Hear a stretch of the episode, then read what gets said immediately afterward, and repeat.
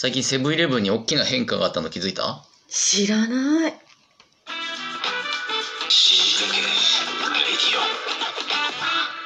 極上の昼下がり。皆さんはいかがお過ごしですか？ボンジュールスタイリストのフランソワです。マドマーゼール放送作家の愛ちゃんです。コンビニさ、うん。セブンイレブンが一番近いんだけど、うんうん。愛ちゃんは一番近いの何？私もセブンかな。あ本当、うん。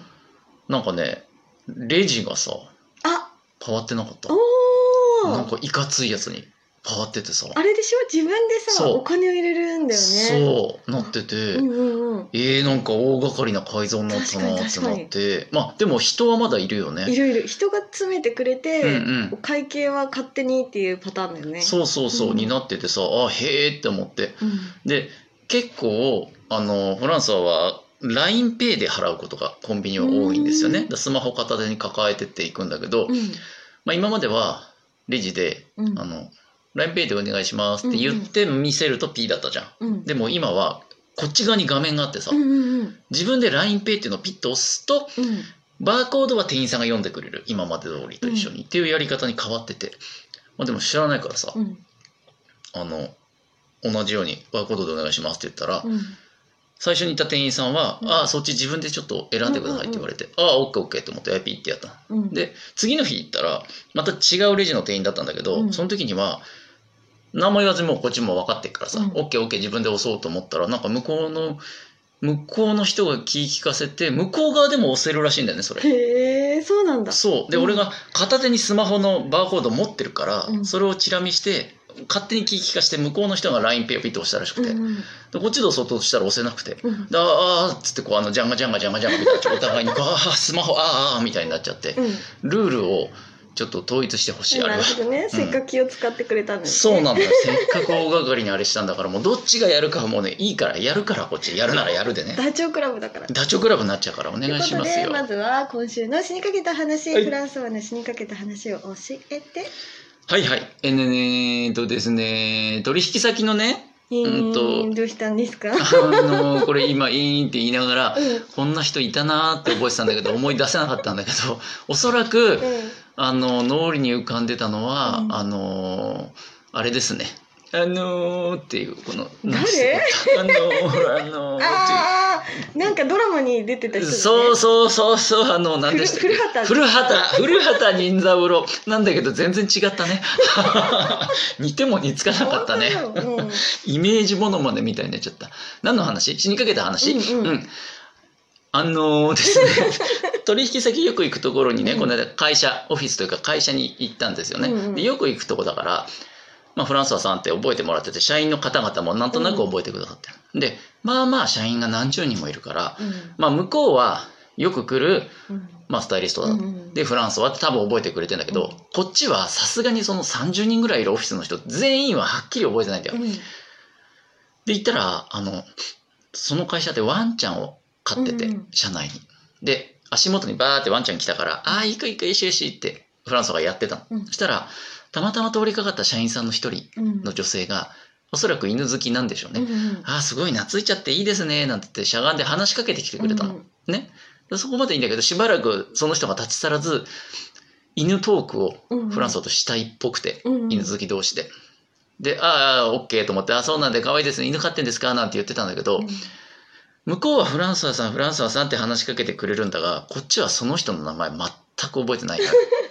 でも顔は明らかに何度も合わせてる顔だから、うんうん。顔は知ってんだよ。まずいなと。うん。このまま会話続けたら、うん。いつかどこかで、ところで〇〇さんはって言わなきゃいけないタイミング来るじゃん、フランソワも。そうだね。そうなった時名前わかんないと、うん。あんた誰って感じになっちゃう。今更言えないの。よ、うん。最初に聞いとけば「あどなたでしたっけ?」って言っとけば言えるけど、うん散々話したあげく。うんで誰だっけって。で誰だっけって言えないじゃん。これでこれまずいなと思って、うん。はって気づいたらその女の人社員証を胸から下げてた。ね。社員証に名前がこう書いてあるこれしかねえと思って、うんうん。でチラッとこう話しながら「そうなんですか?」って言いながらチラッと胸元見るんだけど、うんうん。社員証が紐でぶら下がってからこうくるくるくるくるしてて、見えないのよ絶妙に、ううんわーっと思って。で犬を撫でるふりをしながらうん。反対側にこう回り込んでみたり、首を傾けてみたりするんだけど、うん。一向に名札が見えなくてやばいやばいと思って。でも最終的に犬を下にこう座ってた犬を無理やりこう寝転がして お腹を出させて、うん。ウィーって犬を転がしたその勢いを利用して名フランス前を名前をさっとこう飛び込むようにヘッドスライディングのヨーヨーで名前をバッと見て。でまああのまあ、仮名佐藤さんとしておきましょう、うん。で佐藤っていうのが見えたから、うん。よかった。じゃあありがとうございました佐藤さんって名前を呼ぶことができました。犬超迷惑。犬超迷惑。最後の方ね明らか飽きてたよ犬は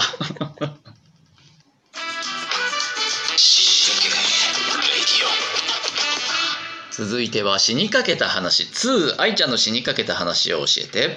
フランソワってなんか癖があったりする、癖？ああんま自覚してるのないな。実はね、うん。あの愛ちゃんの死にかけた話ではなくてはい。ワンちゃんの死にかけた話なんだけど、ワンちゃん？はい。そう。私が昔飼ってたワンちゃんがね、うん。ある癖があるの。ほであのーちょっと大きめのシェパードちゃんだったから、ううんうん。昼間は庭にいて、うん。夜になるとお家の中で過ごしてたのね。なるほどなるほど。でなんだけど車がめっちゃ怖くって。でなんか大きいトラックとかがピピピピピピピピピってうん。下がってくると、ある癖を発揮するわけ。ほうほうほうその癖って何かって言ったら、うん。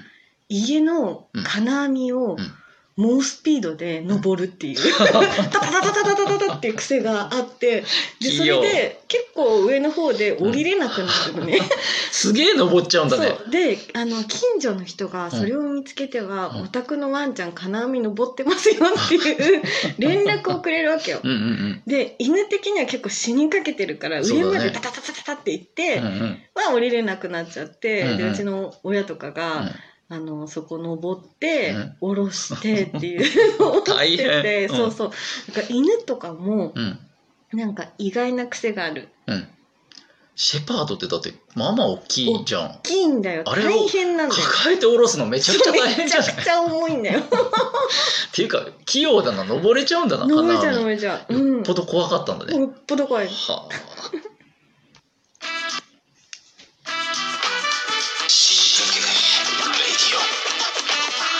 続いてはゾクッとする話フランスはのゾクッとする話を教えて。いや今ですよゾクッとしたのは、今ちょっと DJ みたいで。うん、チュクチュクチュクチュクみたいになっちゃったじゃん。震えて2回押しちゃったの2回しちゃったな。ご機嫌なチューンじゃないか。違うわえー、ゾクッとする話ね。うん。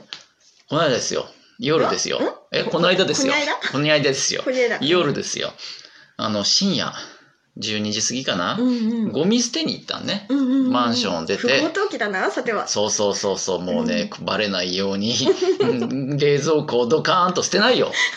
何なんだその濡れ衣は。普通のゴミね。うんうん。可燃ゴミ。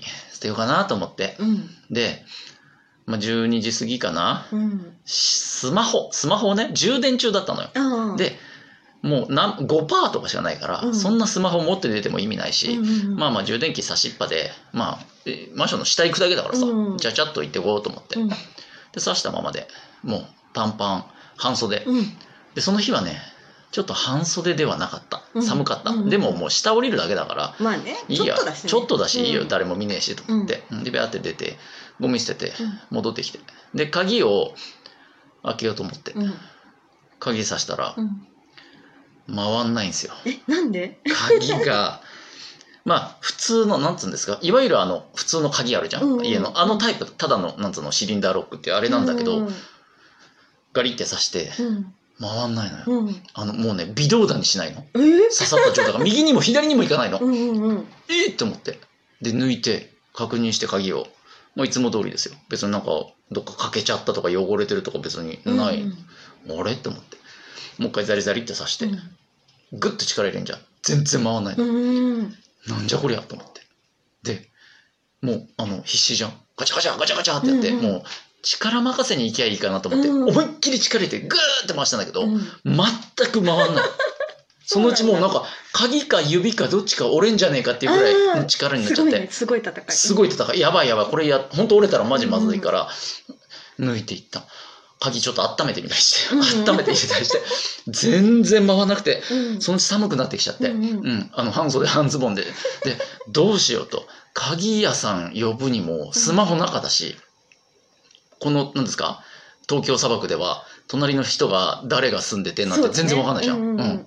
ピンポンもできないし、うん。こっちパン1出すさ。怖いよね怖いじゃん。人がパンイチのままピンポンされても。深夜12時過ぎにね 怖まね なんか女性とかが住んでたらうんもう完全に通報案件じゃん、これはやべえどうしようとうん思って、うんでもうともうおまわりさんにちょっと言おうかなって一瞬考えて、うん近く交番あったかなとかいろいろ考えてうろうろしてドアの前を、もうこれは神頼みしかないなって思って最後、うんうん。神様に「お願いします。家に入れてください」うん。もうあの不法投棄はしませんってうん祈ってそーっと刺してうん。ゆっくり回したらカチャって開いた。なんで？わからん。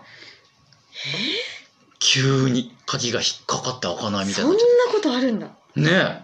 あのいいよ本当の一番原始的というか普通の昔からあるあのタイプの鍵なんだけど、うん。ゾクッとした。もう死んじゃう。または風邪ひいちゃうって思っちゃった。危なかった今日はどうだった？まあねそういう時あるよ。えある？うん。うんうん。まあわーっと思った。ら携帯もないともうこの世の中ね生きていけないよ。んだそうだよね、ううんん、うん。焦った。誰も助けてくれない。本当だよね、うん。もう怖かったっすよかった相手ということで。番組では引き続き皆さんからの死にかけた話や番組への感想お便りなど募集しております。概要欄に書いてあります死にかけ掲示板のリンクをクリックして書き込んでみてくださいね。では死にかけた皆さん次回まで頑張って生きててね。はい。せーの。バイバイ